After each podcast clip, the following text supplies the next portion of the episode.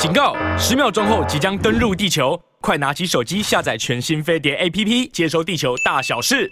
昨天和和杨永明杨教授呢，在在这个这个栏栏目里面呢，谈了几个的话题。那这几个话题是有延续性的，但是其中呢，有有关于有关于没有特别谈到，但是我我最后稍微点到的。就是昨天，美国的印太司令部的发布了一段视频，不只是新闻，还包括视频。那这个新闻，这个这个这个视频呢，是指指控啊，呃，在五月二十六号，一架中国的歼歼十六，歼十六是中国现在的中国大陆啊，解放军现在的主力战战机啊，未来应对应对台海的时候。歼十六会会是主力啊，歼十六、歼十 C 会是主力。相反的，你要你要你要看到看到看到，就是说呢，这歼二十还还还不一定啊。当然，大陆朋友会开玩笑讲了，就是就是到了你也看你也看看不到，是不是这么厉害？我不知道啊。但但是但是歼十六。那如果将来 F 十六啊，在在台海如果会遇到遇到遇到谁，大概歼十 C 呢，跟跟呢歼十六，那大概呢是几率呢是最是最高的。哈，那歼十六呢是新战机，那这些年包括两次的台海的对台海的这个测测试，歼十六看起来已经进到了成熟期，所以这次呢，包括包括啊在。在南海的这一次的对 RC 一三五的侦察机啊，美美国侦察机的拦截事件，那你看到了歼十六。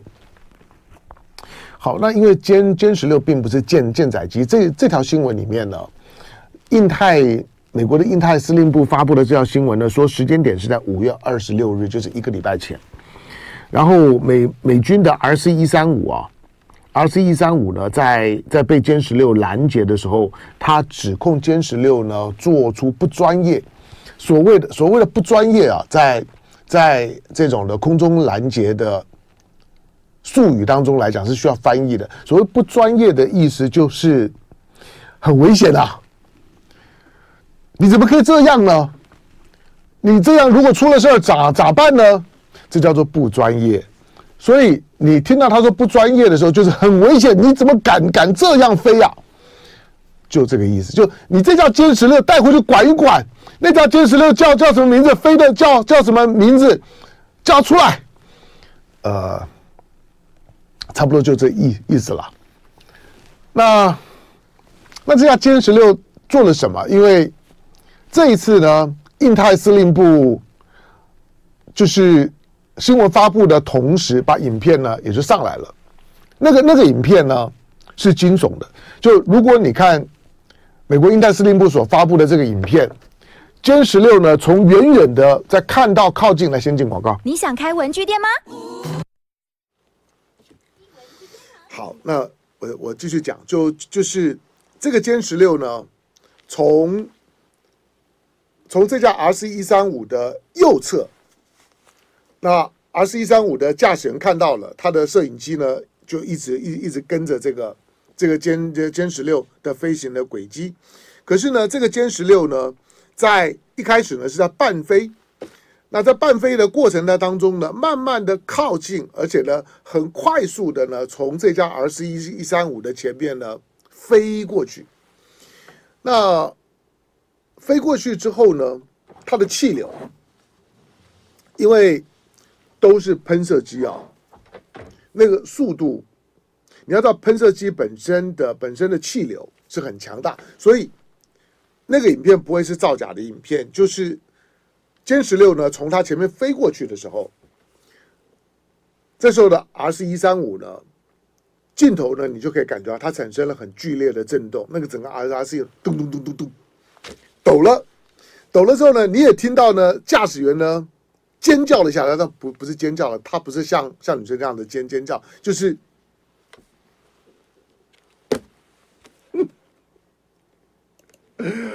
啊，好好好好好，来来来聊来聊天，嗯、再来，呃，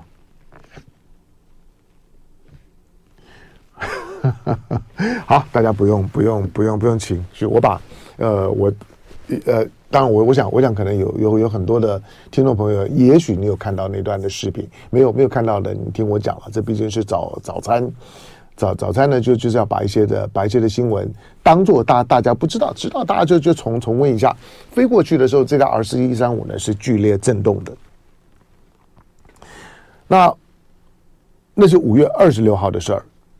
那所有的有关于印太司令部的指控的不专业，配上那个画面，你光看那个画面，以及呢歼十六的拦截的方式，印太司令部这一次的指控呢，有两个重点。第一个，我猜想，印太司令部包括那架 R C 一三五，他不是没有遇到过呢。大陆解放军的空中拦拦截，诶，是去年还是还是还是前年？前年也像在南海的那个拦截的时候，呃，印太司令部也曾经指控解放军的军军机呢，跟他最近的距离只有只有只有只有几公尺。大概三公尺多吧，大概十英尺左右的距离，这么这么近，那个就是比翼双双飞呀、啊。那个，但比比翼双双飞讲起来很容易啊，但是对战机来来讲，有有尤其两架呢敌对的飞机要比翼啊，那是不可能，因为只要稍微有有一架呢在不预期当中呢，它转向的时候就发生碰撞。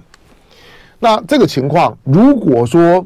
在非常近距离靠近的情况下面，然后因为某一架的不管是气流的影响，或者是某一架某一架战机，两架呢战机因为本来就没有默契嘛，那因为因为各自判断呢自自己呢要要飞行的方向，它就有可能发生擦撞。那二零零一年四月一号的那个那个呢军军机擦撞事件，那中国损损失了。飞行员，那在当时呢，那美国的这个侦察机，那被迫呢就降降落在了海南岛。好，那那起的军机擦撞事件呢，发生在呢二零零一年，也就是小布希当时的小布希总统刚上台之后没多久，那之后因为就发生了九九一。九一呢，就把这些事情呢都盖过去了，一晃眼了二十二年的时间。但是这一次印太印太司令所发布的那段的影片，会让从美美军的角度来来讲，他一看他一定会想到想到当年的这件事情，因为因为那个那个那个模模式非常非常像。当然就是说，当时王伟驾的这架的这架战战机跟跟当当时的。就美军的侦察机是如何擦撞？擦撞部位是哪里？是从怎么样的角度呢？角度进来的，它不是在比翼双飞的时候碰碰撞的，而而是类似这一次的从机头前方窜出来的时候所发生的碰撞。好，那因为用尽可能用最近的距离，那让让这个侦察机的驾驶员跟侦察机上面感受压力啊，所以他会尽可能去靠近。专业不专业啊？这个是政治语言。严格讲，就是用很高危险的这种的操作的方式压迫你，警告你不要再靠近。好，那我们所看到的叙事呢，都是都是美军印太司令部的叙事，在时隔了四天之后，那所发布的视频跟指控。可是这段的视频。这个指控抛出来的时间是在是在中国正式拒绝了李尚福要在香格里拉峰会和美国的国防部长奥斯汀见面之后的一天。我说时间序列很重要，就是如果如果李尚福答应说好好好，我见你见你，不要吵了。我们就见个面嘛，吃个吃个饭，那就当相亲。如果李李尚福大陆中国呢给美国的回答是这样，那这个指控可能不一定出来。你知道这个指控发生在五月二十六，就是美国还在等等你李李尚福的消息，但是当五月二月二十九，大陆方面正式拒绝，五月三十。美军印太司令的这个消息就发布了，时间序列是这样的，就知道他虽然指控你不专业，你怎么可以这样子飞？如果又擦撞怎么办？我想这个是啊，R 四一三五非常非常怕的。当然，中国会愿愿不愿意呢？拿歼歼十六去冒这个险？我想说，中国也不愿意。歼十六是全全新的飞机啊，是现在的主力的战机啊。虽然 R 四一三五也也很贵，上上头的这些这些呢电电侦情呃情报，波音改改装的飞机啊，它基本上面。上上头人人人很多，那这些的装备如果真的又发生擦撞之事件了，那飞机上面呢又有的忙了。好，也不至于。可是我说在时间点上面来讲呢，表示呢，美国呢过了印太司令呢也压抑。压抑的过了痛苦的三三天，就是我好想把这这讲讲出来，我好想骂一下解解放军的这个驾驶员，你怎么可以这样子飞？可是因为呢在等消息，所以就一直忍着，忍到被拒绝了，一次的爆发，五月三十号呢把它丢丢出来，可丢出来又怎么样？丢出来呢？你所听到的叙事啊，都是都是美美方的叙事，大陆方面呢，昨天也反映了哈，那。呃，我看大陆大陆方面是怎么是怎么讲的。好，那解放军的南部战区的新闻发发言人，那陆军的大校呢张南东，五月三十一号晚上就是昨昨天深夜表就表示说，解放军的海军呃一七舰就就是山东号编队，五月二十六号在南海进行例行性的训练。美军的 R 四一三五的侦察机蓄意的闯入我们的训练区域，实施呢侦察干扰。南部战区因此呢组织了空中兵力，全程呢跟踪监视，处置依法依规，操作专业规范。好，那这张南东的发言人呢还指控说呢，美方的行径呢严重破坏地区的和平稳定。相关报道呢，罔顾事实，完全是恶人先告状，颠倒黑白，倒打一耙，企图呢混淆国际视听，巴拉巴拉巴拉巴拉。好，那除了南部军、南部战区之外呢，大陆的外交部的发言人呢，毛毛宁呢，也在五月三十一号白天的时候就这件事情表示说，美方长期频繁派机舰。对中国进行抵近侦察，严重危害中国的国家主权安全。这种挑衅性的危险行动是引发海上安全问题的根源。美方应当立即停止此类危险的挑衅行动。中方将继续采取必要的措施，坚定维护自身的主权安全。好，那这个故事在。在大陆方面正式呢拒绝了，但这个拒拒绝的理由呢，我们我们我们之前也讲过，大家都知道嘛，就反正因为李尚福还在还在被被美国制制裁嘛，那美国呢就也拉拉不下脸，何况这个制裁是因为李尚福当初呢在军备部门的时候，那代表代表中国呢参与了采购的俄罗斯的，包括呢包括 S 四百，呃，包括呢苏三五，那美国呢觉得谁敢买俄罗斯的武武器装备，我就制裁谁。好，那声音很大，哥可是大家就说，那印度买你为什么没有没有没有制裁印度呢？印度买的比我少吗？土耳其买的比我比我少吗？那你为什么不制裁他呢？那没有啊，这这是第一个。第二个就是说，拜登，你要你要你要拜登啊，不去修理俄罗斯就不错了，还把俄罗斯的制裁给拿掉，不可能。今天你想通俄门，在在通什么？通俄门呢？就就是美国的大白左要用来呢对付。川普对付特朗普的最主要的司法工具啊，通俄，把俄呢在美国的舆论当中呢高度的丑化跟污名化，那求之不得，他怎么可能为了李尚福，然后呢去把自己的脸呢都都打肿了，觉得呢去买俄罗斯的军火没有关系？他的困难不在于李尚福，困难在于后面那段怎么解释？所以当。Austin 提出要和李尚福见面的时候，你只要把这个逻逻辑想一遍。你要知道，现在的总统是拜登，是民民主党，是在呢是在呢狠打呢共和党呢跟俄罗斯之间的各种的想象关系，真的假的不管。总而言之，就是努努力的把把俄罗斯污名化，把俄罗斯给污名化了之后呢，就把呢共和党就把川普给污名化。在这个背景下面，虽然他很想跟李尚福见面，可是为了跟李尚福见面，他必须要去重新的讲一套俄罗斯到底是什么玩意儿的论述，那个太困难了，而且对选举影响太大了。好吧，那被你拒绝就拒拒绝吧。好，那拒绝了之后呢，我们看到这个反应，但是中方的反应就就是为什么这架 R 四一三五出现在那里？二十二十二年前的，就是说八一一九二啊，就就是当时的王王伟呢所驾驶的八一一九二。那美美国呢称为海南岛事件，这是二零零一年四月一号，在南海靠近海南岛上空，中美两国军机呢所发生的一起呢空中的相撞事件。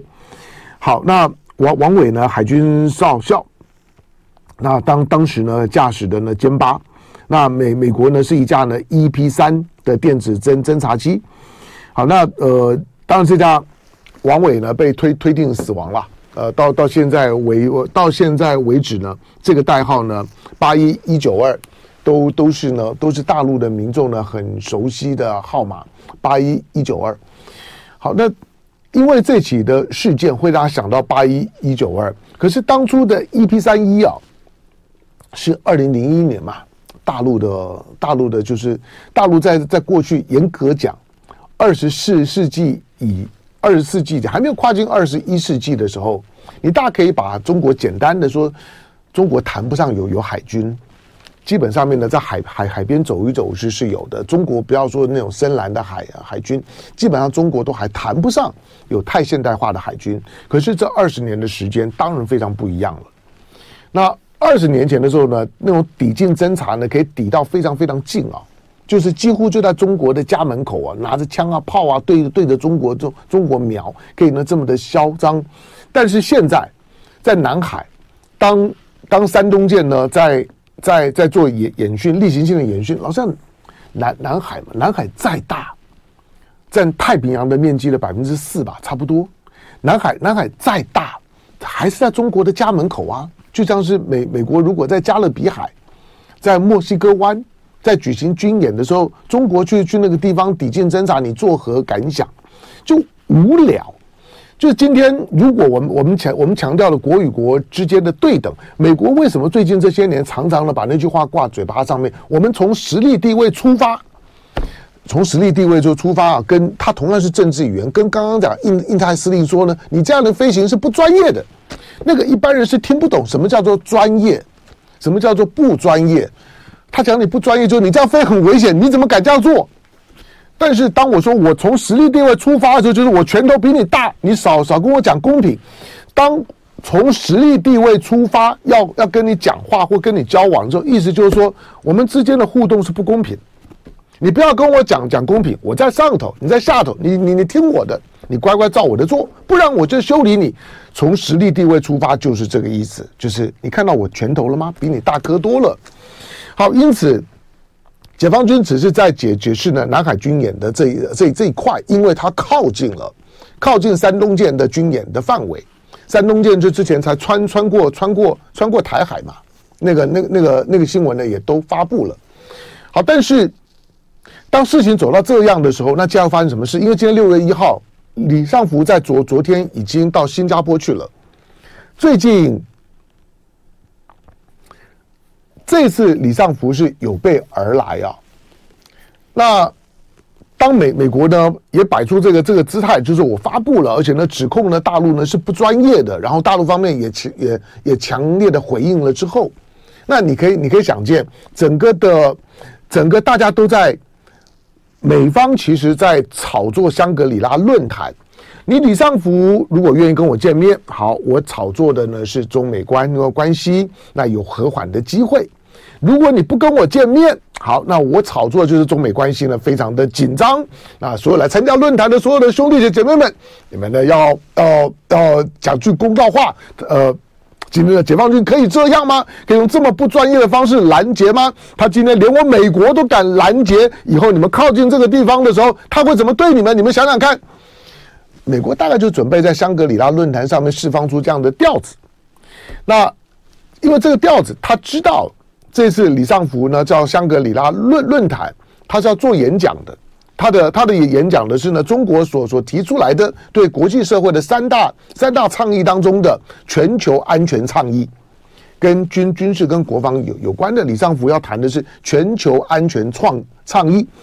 好，那在新加坡的香格里拉论坛，虽然这个是呢英国的伦敦战略学院呢在亚洲所办的，不只是亚洲最大场，也是全球最大场的军事方面战略安全有关的一轨、二轨、三轨的对话的机制，可是，在新加坡这个品牌这个面子是给新新加坡的，李尚福是因为在新加坡给新加坡面子。